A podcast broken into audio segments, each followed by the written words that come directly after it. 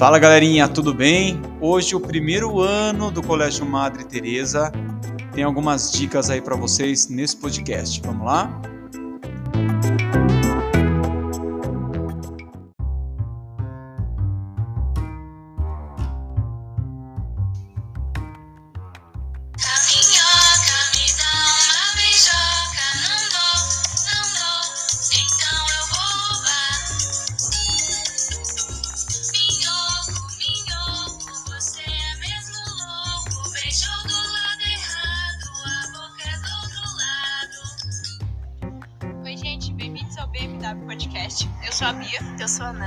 Sou a Bárbara. Eu sou a Melissa.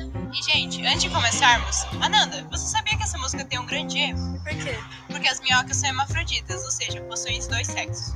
Bem, hoje a gente vai explicar um pouco sobre o filo dos adelídeos, que possuem as oligoquetas, que são as minhocas, e os erudíneos, que são as sanguessugas. Elas possuem simetria bilateral, que são dois lados idênticos, e também são triblásticos, que possuem endoderme, mesoderme e epiderme possuem um corpo segmentado, que são os metômeros, que têm anéis pelo corpo todo.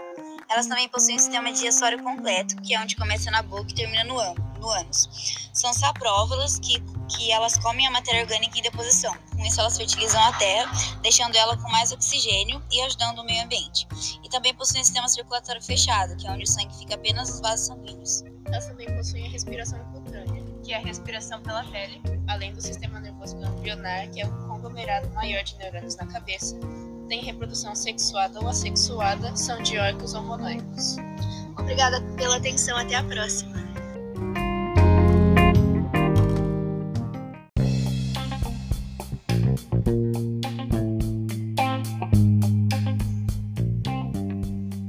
Vocês sabiam que as plantinhas também suam? Bom, elas não suam exatamente como nós mas elas liberam H2O, água, porém no seu estado gasoso. Isso se chama transpiração vegetal. A maior parte dessa transpiração acontece nas folhinhas, mais especificamente nos estômatos. Guarde essa palavrinha que já vamos falar sobre ela. Mas quais são os fatores que influenciam nessa transpiração? Os fatores externos podem ser temperatura, por exemplo, quando está num dia muito quente, a umidade do ar, a umidade do solo, a ventilação e também a luz. Os fatores internos podem ser a superfície e a espessura. Estômatos. Afinal, o que são eles? são estruturinhas presentes nas plantas e elas garantem a realização das trocas gasosas, que são extremamente importantes tanto para as plantinhas quanto para os animais e até mesmo nós, seres humanos. A maior parte dessas estruturas estão nas folhas, como havíamos dito anteriormente. E elas são fundamentais para a fotossíntese, que é o meio como as plantas conseguem o seu alimento. Vocês sabiam que esses estômatos eles podem estar abertos ou fechados? Mas e por que que eles ficam abertos ou fechados? Eles ficam abertos quando há uma grande concentração de água dentro desses estômatos Por isso eles se abrem. Pense como se fosse uma bexiga. Você pega ela e enche de água. Vai chegar uma hora que ela não consegue mais suportar toda essa água e explode. É mais ou menos como acontece com os estômatos. Mas neste caso, ela não explode, ela só abre para poder liberar a água no seu estado gasoso. E quando ela fica fechada? Bom, ela fica fechada quando existe sim uma quantidade de água, mas não ultrapassa esse limite. Esta foi a nossa explicação sobre a transpiração vegetal. As integrantes do grupo são Maria Luísa, Mirella, Maitê e Beatriz.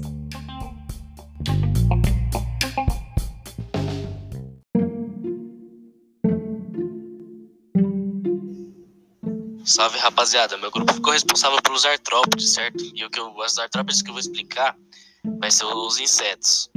Vamos lá, eles têm exoesqueleto quitinoso, são invertebrados, o corpo deles é dividido em três tágmas, eles possuem três pares de patas articuladas, olhos compostos e duas antenas. Eles têm o corpo dividido em cabeça, tórax e abdômen, e existem algumas espécies com asas até. Uh, os insetos são o maior grupo de animais existentes também, com cerca de tipo 900 mil espécies descritas por aí até agora.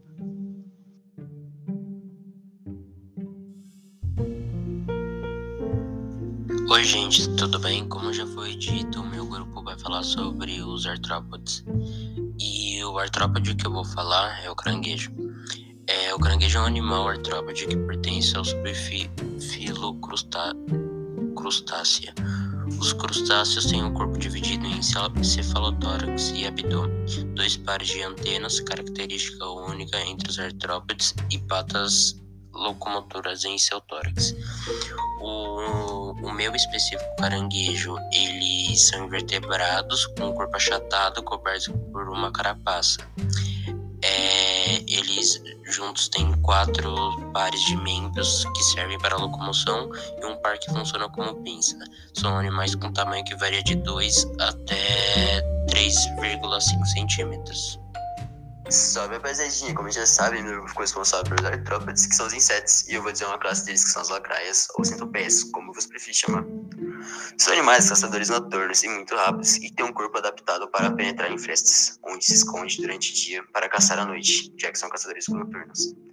Classificados como invertebrados, têm seu corpo achatado ou redondo, e podem medir até 23 centímetros. Se alimenta de insetos, lagartixas e camundongos e até mesmo filhotes de pássaros. Apresentam veneno tóxico para humanos. Caso esteja picado por esse inseto, o hospital seria recomendado. As lacraias, ou centopeias, têm o corpo dividido em cabeça e numerosos segmentos que têm 15 a 170 patas. Calcula-se que existem entre 2.500 e 3.000 tipos de espécies diferentes de lacraia no mundo. No Brasil já foram classificados 10 tipos. Eu vou dizer apenas dois aqui vocês, tá? Os Colopendra vinicordinis e Octoplemtropes e Ferrugineus. Essas são as espécies que são classificadas como comuns no Brasil. Então, eu sou o Léo.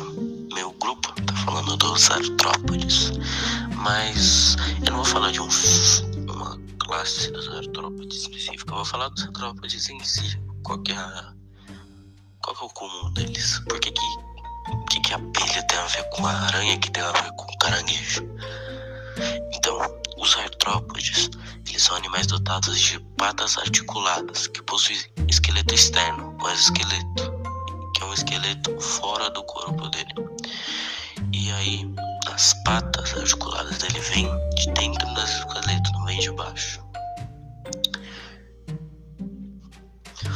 Os artrópodes têm uma função muito grande, alguns, alguns não, né? Para o ciclo da vida, como por exemplo a abelha. A abelha é um artrópode que faz com que as plantas se reproduzam, enfim. Tem as formigas, temos vários artrópodes que ajudam no ciclo da vida. Os artrópodes também, eles possuem, eles são a espécie que mais possui filos de todos.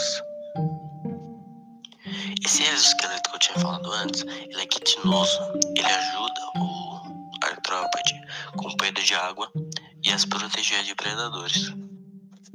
Olá, eu sou o Guizinho e hoje eu vim apresentar dos aracnídeos, mais especificamente da aranha, que é uma é, espécie da ordem dos artrópodes, da classe aracnida, que inclui aranhas, aracnídeos, etc. Tem distribuição natural em todos os continentes, exceto a Antártida. É, o que diferencia ela dos de, de todos os outros animais é que elas têm presença de uma de quelíceras, que são presas que servem para injetar veneno na presa, porque elas são carnívoras majoritariamente. É, e elas são diferentes Não tem presença de antenas e por meio da fiadeira elas produzem teias que servem para tanto modificar o habitat delas quanto para a digestão delas, que é a liquefação. O que é a liquefação? Ela prende o animal, por exemplo, uma formiga ou uma abelha dentro da teia dela e começa a envolver ela com teia. Quando ela está totalmente envolvida, a aranha joga um suco gástrico para digerir a presa dentro da teia. Então ele é digerido e a aranha come ele. Tem muita elasticidade da aranha para se mover rapidamente pela teia. E é isso.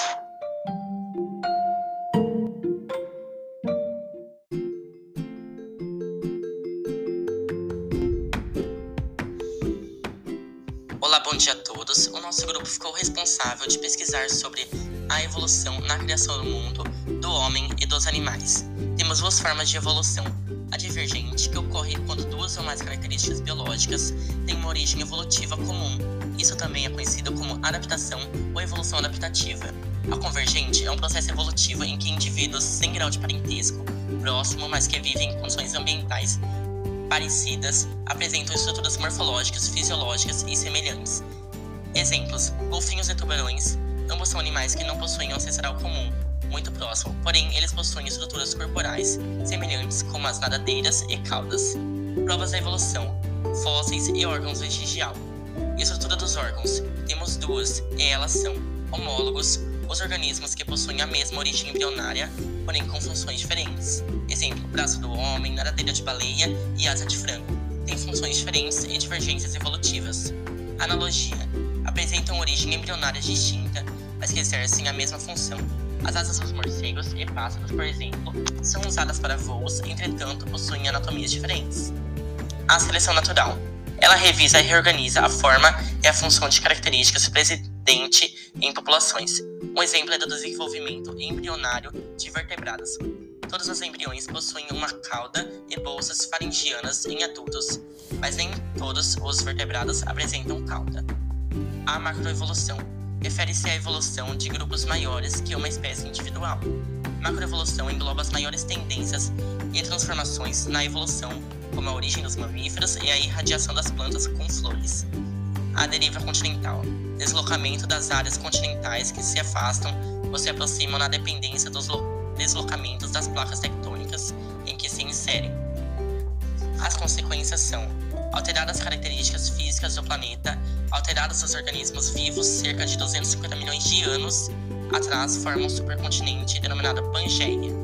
A deriva continental também explica a distribuição dos peixes pulmonados, a distribuição das aves, ratitas não voadoras, que foram separadas pela fragmentação da massa continental chamada Gondwana.